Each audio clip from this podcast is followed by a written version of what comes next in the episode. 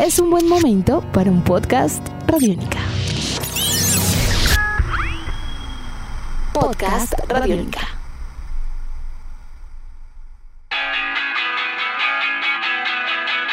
El deporte de las bielas comenzó de lleno a cumplir con el apretado calendario que se propuso en semanas anteriores. Se ven en el horizonte sendas carreras que pondrán a prueba a varios de los nuestros y que de paso servirán para llegar en el mejor estado de forma posible a encarar las tres grandes, el Giro, el Tour y la Vuelta. Una de esas pruebas es el Tour de Polonia, nuestro tema de hoy en Tribuna Radiónica. Bienvenidos. Es una de las carreras más tradicionales del ciclismo mundial. Este año llega a su edición número 77 y los eh, avatares del destino y por supuesto el revolcón que la pandemia ha causado en el calendario ciclístico, quisieron que el Tour de Polonia tomase ribetes aún más grandes de importancia. Señal Colombia transmitirá las incidencias de esta competencia del 5 al 9 de agosto próximo y contará con uno de los talentos periodísticos más importantes del mundo en materia de ciclismo. Georgina Ruiz Sandoval, más conocida como Goga, nos acompaña hoy en Tribuna Radiónica y vamos de inmediato a entrar en materia, preguntándole por la importancia de la cual les hablaba hace instantes de esta carrera, el Tour de Polonia, la cual ya tenemos prácticamente a la vuelta de la esquina. Bueno, normalmente el Tour de Polonia es una carrera de transición entre carreras de tres semanas, pero con el acomodo de este nuevo calendario, la verdad es que se ha convertido en un punto focal. Será la primera carrera por etapas eh, de categoría World Tour. Esto significa que pues todos los protocolos que se están implementando con directrices de la Unión Ciclística Internacional y de cada uno de los miembros del comité organizador de las carreras. Están tratando de darle esa nueva forma a las eh, competencias conforme pues lo que se desarrolla en bioseguridad. Entonces es una carrera que estará buscando también tener el mínimo de participación del público para tratar de mantener mucho más compacta esa burbuja que se ha trabajado en algunas otras carreras que ya empezaron, pero esta es significativa porque es la primera del calendario World Tour. La carrera constará de cinco etapas y 891 kilómetros de recorrido por diversas ciudades y paisajes polacos. De estas cinco fracciones, la más extensa es la tercera, la cual se disputará entre las localidades de Wadowica y Bielsko-Biala, de 203 kilómetros de recorrido. No es tan fácil indagar por las nóminas confirmadas para este evento. Aspectos técnicos, físicos y logísticos juegan un papel preponderante en un calendario tan tan apretado. Sin embargo, y aprovechando la experticia y conocimiento de Goga, podemos conocer un poco más acerca de las expectativas que hay en torno a esta competencia. Bueno, el Tour de Polonia cumple 77 ediciones. Es una competencia que le da oportunidad a muchos corredores de mostrarse, equipos que normalmente no se ven en otras competencias de categoría continental están aquí invitados. Claro, hay muchos equipos también de categoría procontinental o pro tour, como se les conocen ahora, pero es una, un requisito que tiene la carrera para todos los equipos World Tour. Aquí están los 19 equipos de esta categoría, la más alta del circuito internacional. Tendremos también un, un recorrido que siempre contempla terrenos exigentes. Así que la importancia en cuanto a esa inscripción y a las etapas en sí, con circuitos muy duros, es lo que lo hace atractivo para mm, el calendario de muchos corredores. La primera edición del Tour de Polonia se corrió en 1928 con 71 ciclistas participantes y 1.491 kilómetros recorridos en apenas 10 días.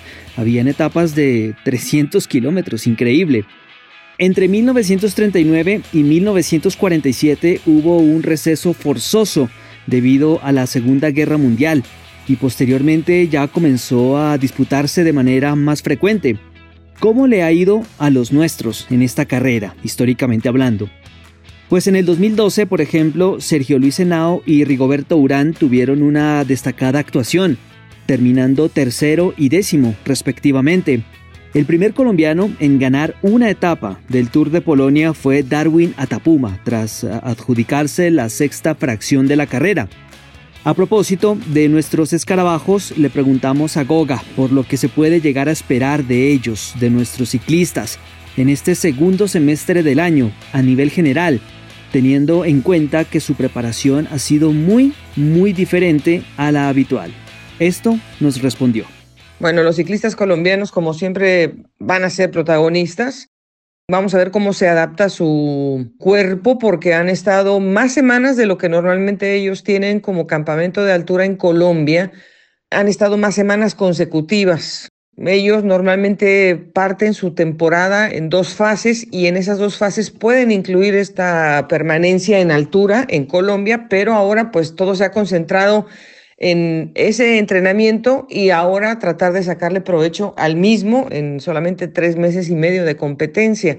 Algunos eh, van a ser muy selectivos con su calendario por ejemplo, el caso del Education First no va a aceptar muchas invitaciones a carreras que no pertenezcan al calendario World Tour y bueno, de esta manera estarán tratando de aislar a sus corredores para evitar algún susto sobre el COVID. Entonces creo que bueno, para ellos será un camino muy, muy específico.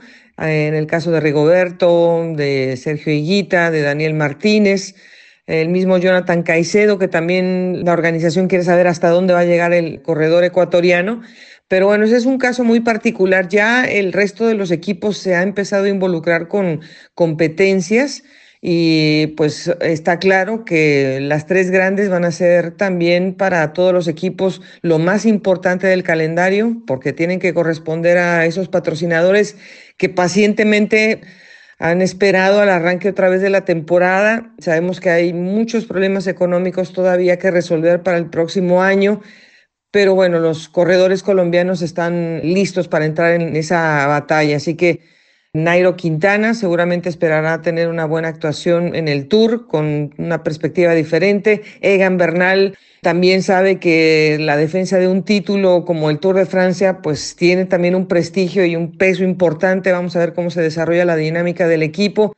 Esteban Chávez que quiere volver, el mismo Fernando Gaviria que ya está ganando en este regreso en la Vuelta a Burgos, o sea que hay otros corredores que todavía están esperando su momento y vamos a ver si en estas primeras carreras en Italia, en este calendario preparatorio también rumbo al Giro, seguramente los veremos ahí muy activos. Goga estará acompañada en Señal Colombia por Andrés Páez, quienes juntos llevarán todos los detalles, insistimos, del 5 al 9 de agosto próximo con más de 37 millones de personas, Polonia se prepara para recibir a los grandes equipos ciclísticos del World Tour. Es una competencia que se realizará bajo los más altos estándares de seguridad sanitaria. La nueva normalidad que llaman ya se apoderó del ciclismo y en tierras polacas pues no será la excepción. Finalmente, le preguntamos a Georgina Ruiz Sandoval, a quien agradecemos enormemente su colaboración y pues por supuesto su atención en Tribuna Radiónica por estas nuevas condiciones de salubridad en las cuales se han venido disputando las carreras y cuál es por supuesto su opinión al respecto. El ciclismo normalmente es un deporte que guarda restricciones quizás un poco más finas que otros deportes que están en constante movimiento. Es decir, que ya los ciclistas estaban acostumbrados a constantemente lavarse las manos, a tener los geles o el alcohol pues presente en el autobús, en las mesas de, de la cena, del almuerzo, en las habitaciones. Yo creo que precisamente por la condición de estar en movimiento constante, de estar en diferentes hoteles y en diferentes ambientes, eso ya lo tenían ellos pues como muy digerido. La situación ahora se ha ampliado, claro, hacia otras zonas en donde ellos normalmente pues no tenían que pensar en eso, que es la zona de la, de la mesa de firmas, el portar constantemente el cubrebocas, estar eh, también muy pendientes de la distancia con ellos y, la, y el resto de la logística, con la afición. claro que pues en algún momento a alguien por ahí pues se le, se le va a escapar alguna de estas normas, pero esperemos que conforme pasen las semanas pues ellos vayan concentrándose en que eso ya es una rutina. Yo creo que a partir de aquí todos los deportes, pero ya el ciclismo, quizás no lleguemos al exceso de los tapabocas en algún momento del próximo año, pero sí la distancia con el público creo que va a tener que conservarse durante muchos meses hasta que no haya una vacuna y de alguna manera, bueno, los ciclistas simplemente están ampliando el rango que ya ellos habían manejado durante mucho tiempo. Lo más importante para ellos es la competencia y espero que también los equipos sean muy conscientes de cómo tratar algunas sospechas dentro de sus filas, porque si llega a tener un efecto negativo en cualquiera de los equipos, pues claro, eso afectaría de una manera muy importante el resto de, la temporada. Ojalá se pueda manejar con el más alto grado de cuidado, porque necesitamos todos que eh, los muchachos tengan como tener una actividad para poder sobrevivir con el actual modelo económico que tiene el ciclismo. Esperemos que por el bien de todos continuemos bajo estas normas y podamos vivir las tres grandes en la temporada del 2020. Edición de este podcast a cargo de Juan Pablo Pérez. Mi nombre es Juan Pablo Coronado y nos volveremos a encontrar en otra edición de Tribuna Radiónica. Hasta pronto.